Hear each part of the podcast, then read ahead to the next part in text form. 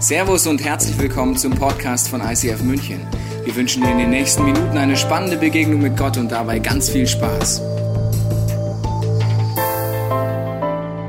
Ja, Stiftshütten-Serie. Ich weiß nicht, wie es dir geht, ob du schon dabei gewesen bist äh, oder dir das irgendwie schon in einem Podcast oder so angehört hast. Das ist schon eine spannende Serie. Und ich finde es so ein abgefahrener Gedanke, wenn ich ein bisschen drüber nachdenke, dass der allmächtige Gott, also der, der Schöpfer von allem, von dir, von deiner Welt, von den Bergen, von, von allem, der Schöpfer der Erde, des Universums, sich überlegt, wie er uns kleinen Menschen erklären kann, wie wir uns ihm nähern können, wie du dich Gott nähern kannst und sich dabei überlegt, dass er sich so eine, so eine Hütte überlegt, was eigentlich ein Zelt ist in der Wüste, so als Bild, als Symbol, äh, damit wir verstehen, wie wir Gott nahe kommen können. Und wenn wir dann uns mit der Stiftshütte beschäftigen, und ich habe die Bibel früher auch schon oft gelesen und ich bin ja durch und ich habe gedacht, ja, ist ja super interessant für irgendwen vielleicht, ich habe nicht viel verstanden, aber wirklich mal zu gucken, was die Symbolik ist und jedes Detail, was Gott sich ja überlegt hat. Und Gott hat gesagt, baut das so, macht das so groß, macht das so lang, nimmt dafür diese Farbe und so, dass das ein Symbol ist, ein Bild ist, wie du und ich heute im Jahr 2019 in deiner Welt Gott näher kommen kannst.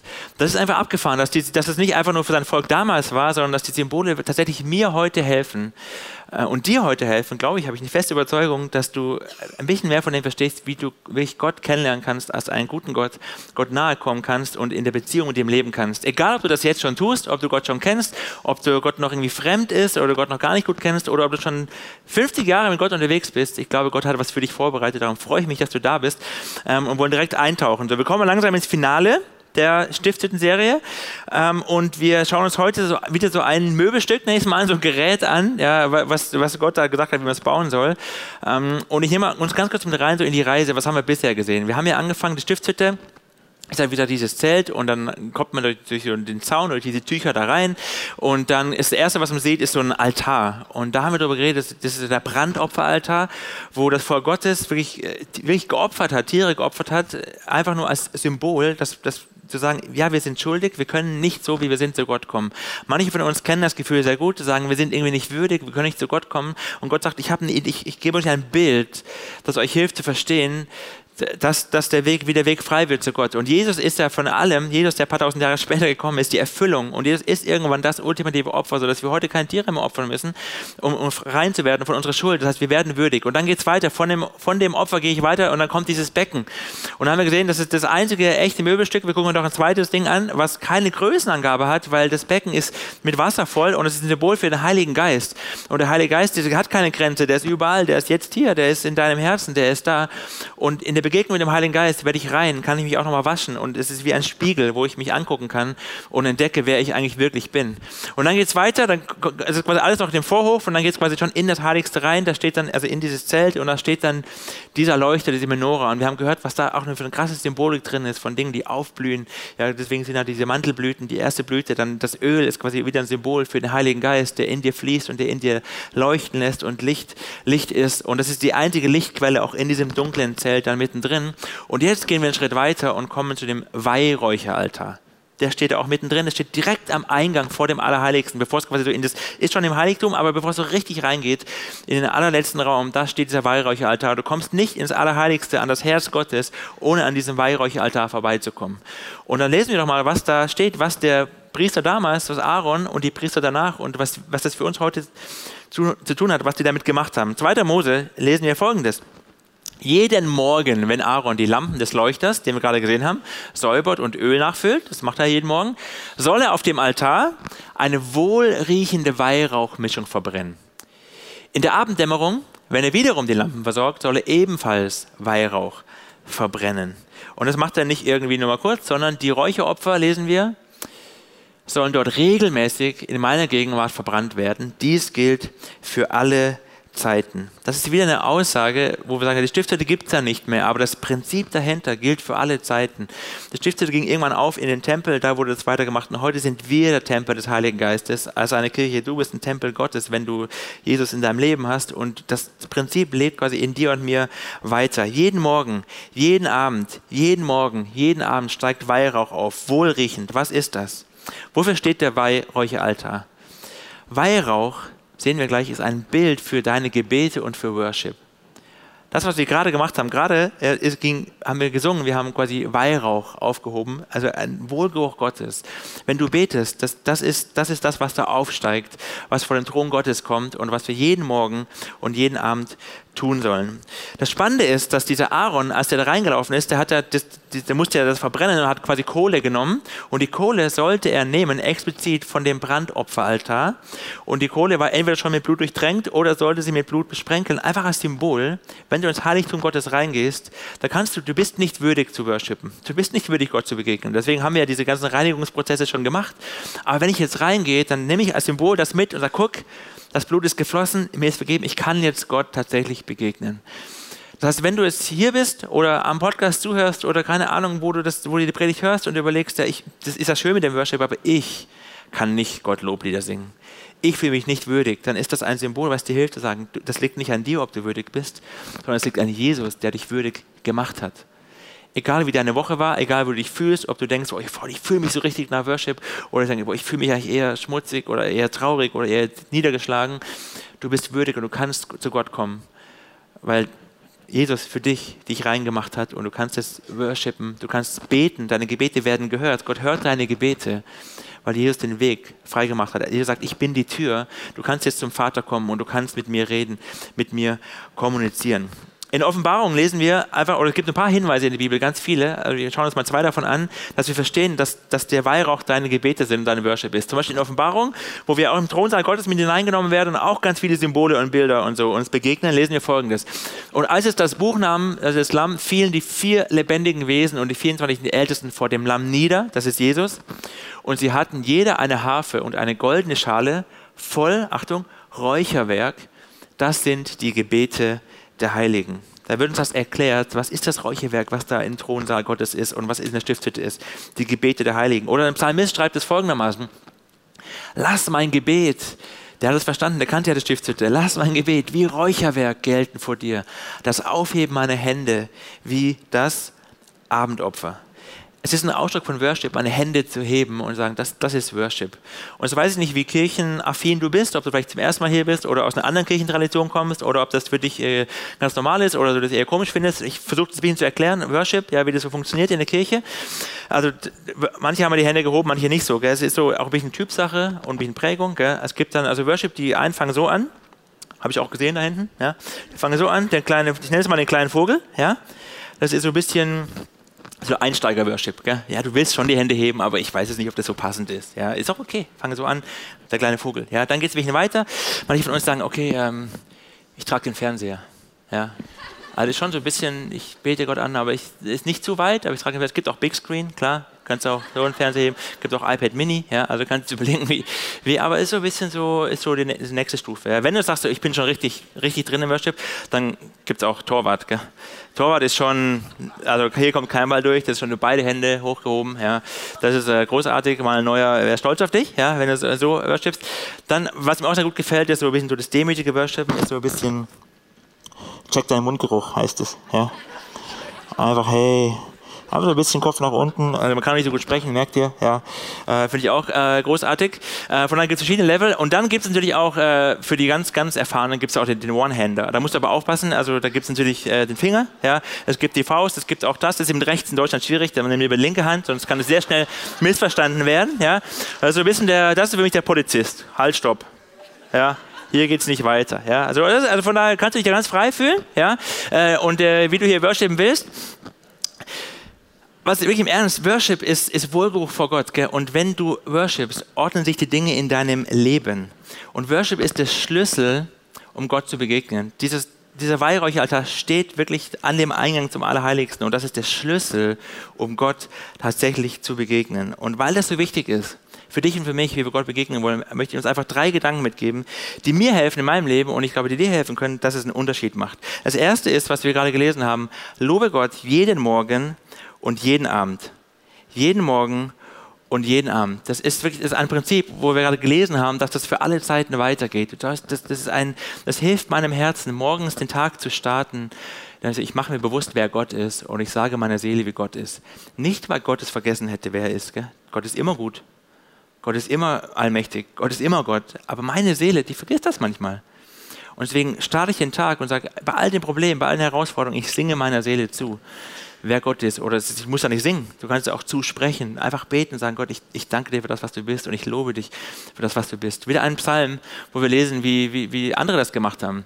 Ich will den Herrn loben und nie vergessen, wie viel Gutes er mir getan hat. Wir denken immer an, du hast gerade ein Problem oder zwei oder drei, aber was hat Gott dir alles schon Gutes getan? Und ich wach auf und ich denke, oh, heute habe ich folgenden Stress oder da tut mir das weh oder habe ich das Problem. Aber einfach, ich will meiner Seele sagen, ich, ich will nie vergessen, wie viel Gutes er mir getan hat. Ja, er vergibt mir und meine ganze Schuld und heilt mich von allen Krankheiten. Er bewahrt mich vor dem sicheren Tod und beschenkt mich mit seiner Liebe und Barmherzigkeit. Das ist der Gott, den wir singen. Ich glaube, es geht sogar noch weiter. Gell? Mein Leben lang gibt er mir Gutes im Überfluss.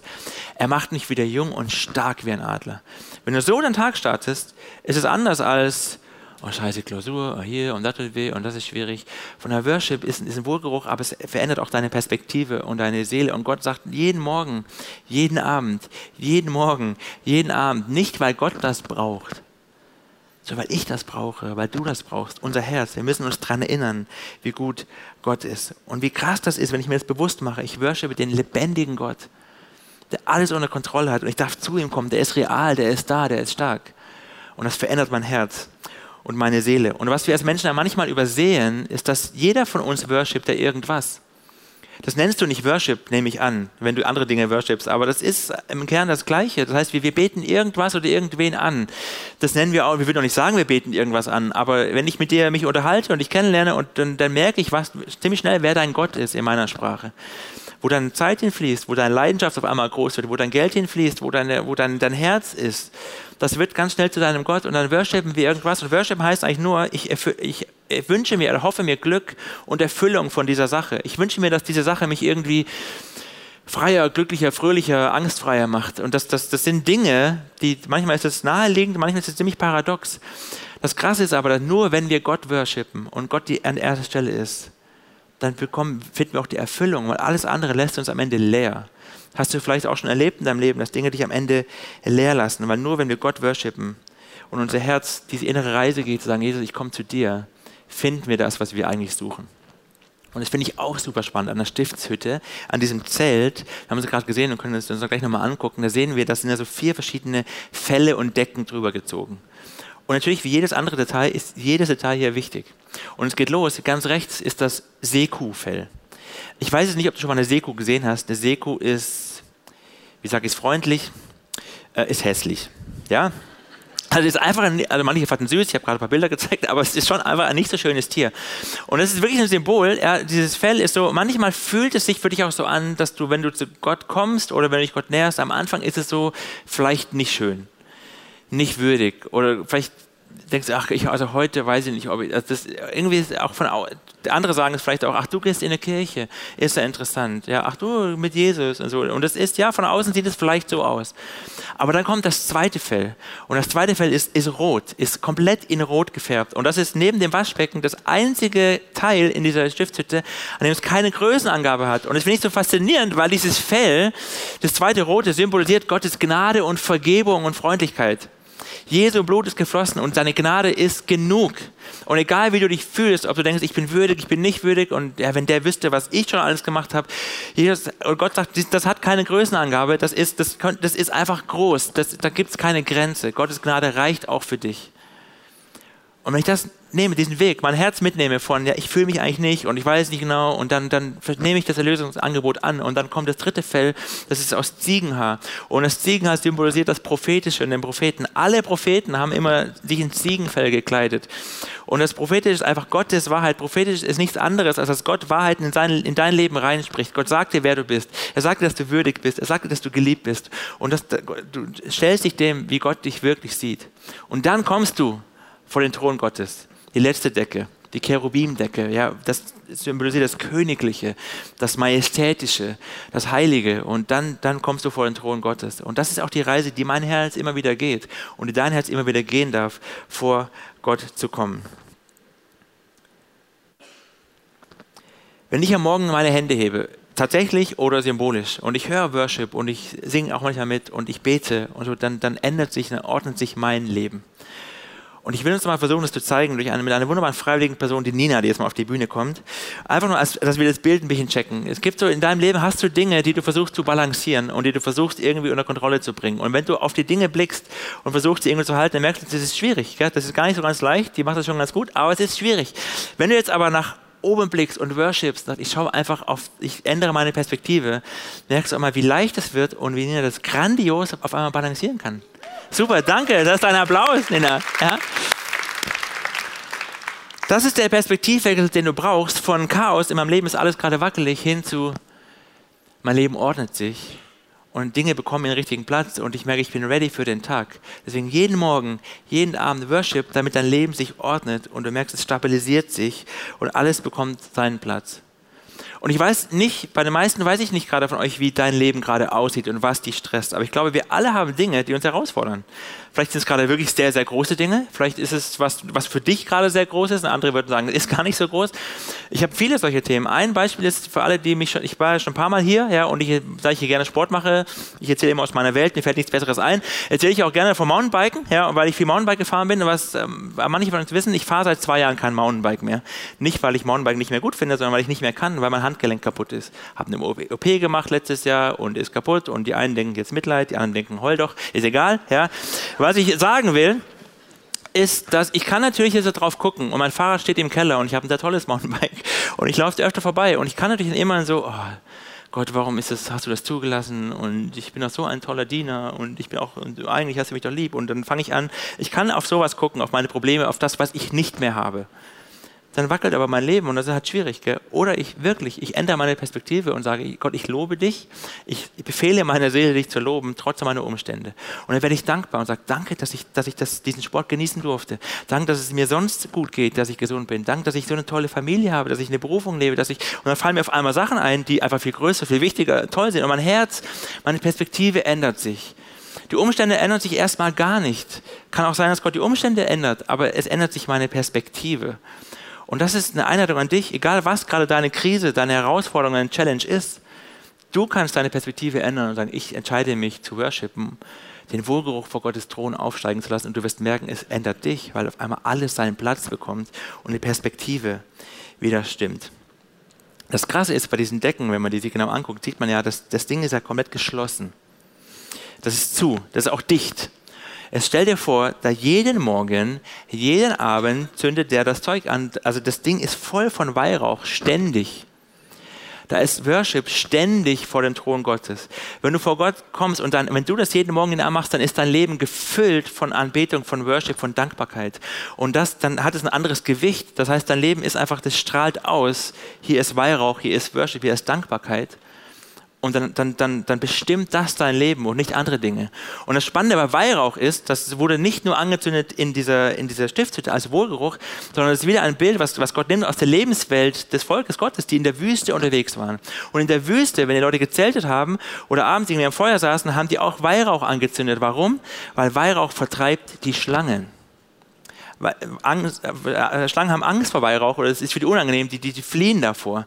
Und deswegen, wenn du Gott worshipst, vertreibst du auch die Schlangen in deinem Leben. Vertreibst du die Stimmen, den Ankläger, vertreibst du die, die Lügen in deinem Leben und Dinge ordnen sich. Der Teufel hasst Weihrauch. Also der Teufel hasst Worship.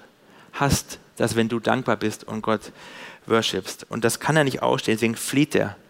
Und wenn du dann anfängst zu worshipen, dann geht Entmutigung, dann geht Depression, dann geht die Krise, dann geht das Chaos, dann geht der Minderwert. Das muss gehen, weil dein Herz wieder am richtigen Ort, am richtigen Platz ist.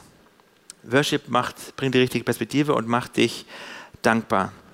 Ein Zitat, was wir schon in den letzten Wochen immer mal wieder gehört haben und ich finde es so gut, deswegen sage ich es einfach nochmal, weil es ist so tief, von Francis Bacon, der hat Folgendes gesagt.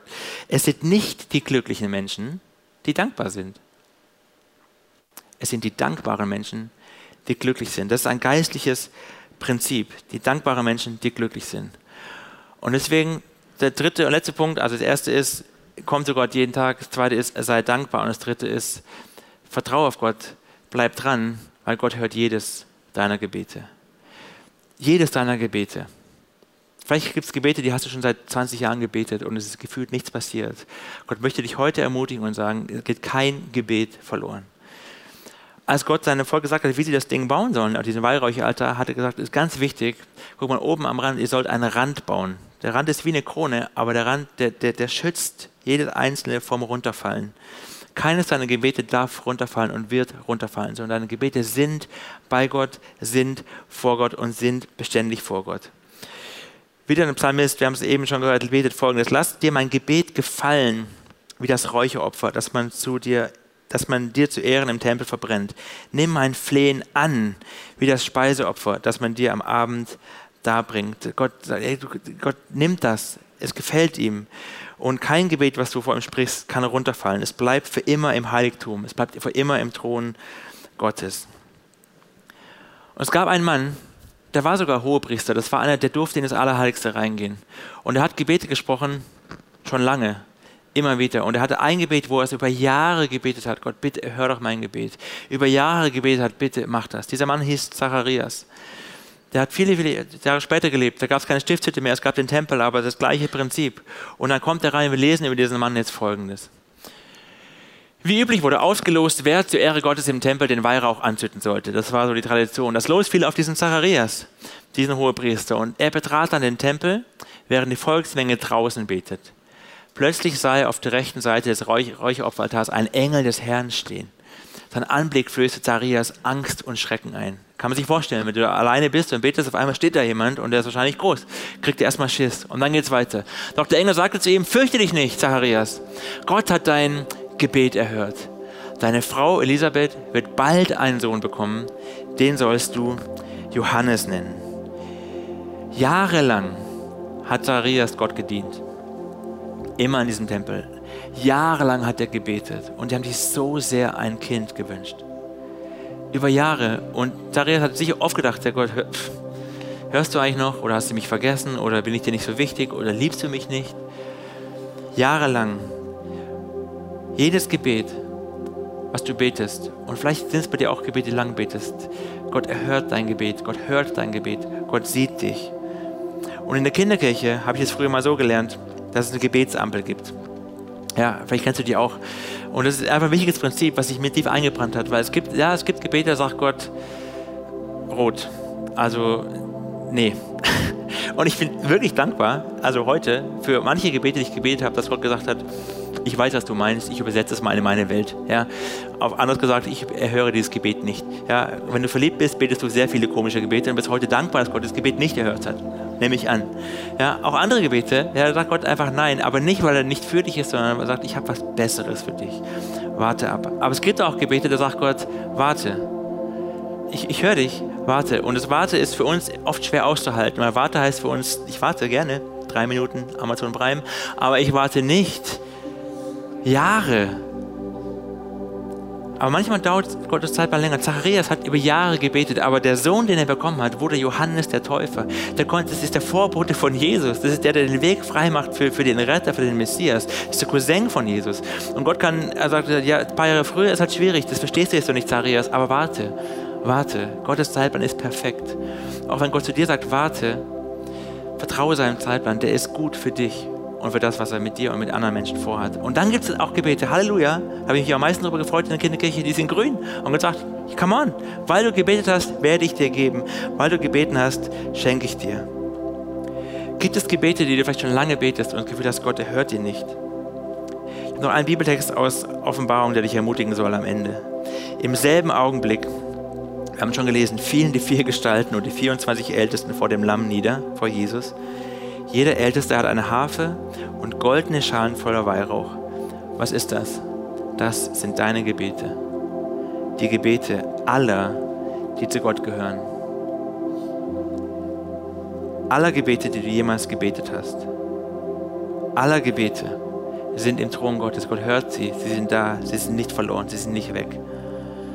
Und wenn du deinen Blick änderst, klar, Gott bittest, aber wenn du ihn worshipst und der Weihrauch aufsteht, dann ändert sich deine Perspektive.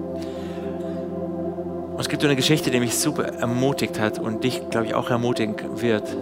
Ist von einem der krassesten Jünger von Jesus, oder nicht Jünger, aber so ein Apostel war es, quasi einer der krassesten Männer, die im Reich Gottes unterwegs waren. Paulus, der so viele Briefe auch geschrieben hat, ja, so viele Kirchen gegründet hat, die uns bis heute prägen. Und dieser Paulus war mal wieder im Gefängnis. Und er war oft im Gefängnis. Warum war er im Gefängnis? Weil er ein Verbrecher war? Nein, er war nicht im Gefängnis, weil er Verbrecher war, sondern weil er, weil er Gottes Name groß gemacht hat, weil er gepredigt hat, weil er Kirchen gegründet hat, weil er für Jesus unterwegs war. Das hat vielen Leuten nicht gefallen. Und dann sitzt dieser Apostel mit seinem Freund Silas zusammen im Gefängnis. Ja, und wie, wie würde es mir da gehen? Und es war jetzt nicht so ein Gefängnis, wo man sagt, ach, das ist ja angenehm, sondern wir lesen gleich, wie das war. Lassen Sie mal reingucken, was da los war mit den Jungs.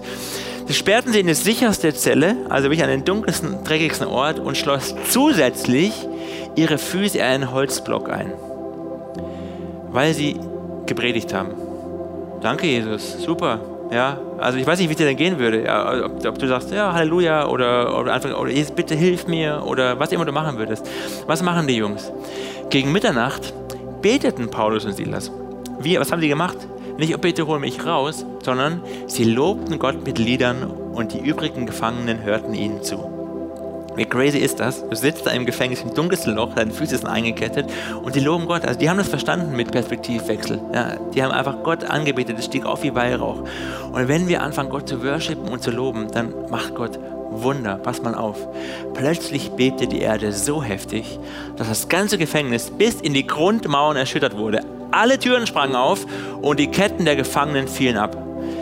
Wahnsinn. Gott tut Wunder im Worship. Wenn wir unsere Perspektive ändern, dann sagt Gott, oh Gott, das gefällt mir, das ist so ein Wohlgeruch, das gefällt mir so gut. Ich werde helfen, ich werde eingreifen. Wie lebst du das oder wie möchtest du das leben? Ich möchte gerne für dich, für uns einfach beten, dass Gott dir hilft, diesen Perspektivwechsel vorzunehmen dass Gott dir hilft, eine, eine, jeden Morgen, jeden Abend eine Grundhaltung von Worship einzusteigen, dass dein Leben gefüllt ist mit Worship und alles andere weichen muss, was keinen Platz mehr hat.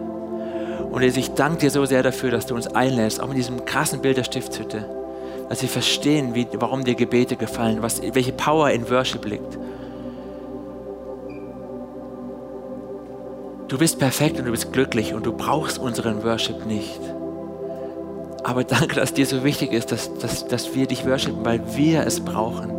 Jesus, danke, dass meine Seele sich immer wieder daran erinnern darf, dass ich meine Seele zu sprechen, zu singen darf, dass du Gott bist, dass du gut bist, dass du alles unter Kontrolle hast. Amen.